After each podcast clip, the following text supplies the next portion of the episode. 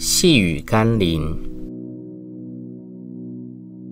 愚昧人喜爱愚昧，明哲人以智慧为乐。今天要念的经文是马太福音第二十八章十二节、十三节。祭司长和长老聚集商议，就拿许多银钱给兵丁说：“你们要这样说。”夜间我们睡觉的时候，他的门徒来把他偷去了。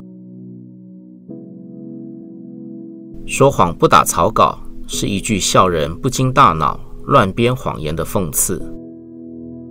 当年的祭司长和长老似乎完全不考虑士兵们在整个坟墓被盗的过程中一直沉睡不醒是不可能的。难道墓门口的大石头滚开所产生的震动和声响也无法吵醒士兵吗？士兵们即使真的在熟睡之中，又怎能知道坟墓内发生的事呢？然而，人在恼羞成怒的情绪中，往往就会做出荒腔走板的事情来。我们切勿落入情绪当中而胡言乱语。也切莫被谎言所误导和欺骗。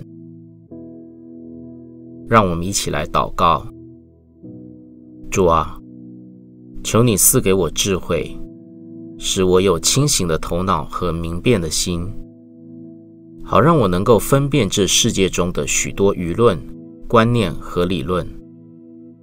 主啊，愿你真理的圣灵引导我，跟随你的真理而行事。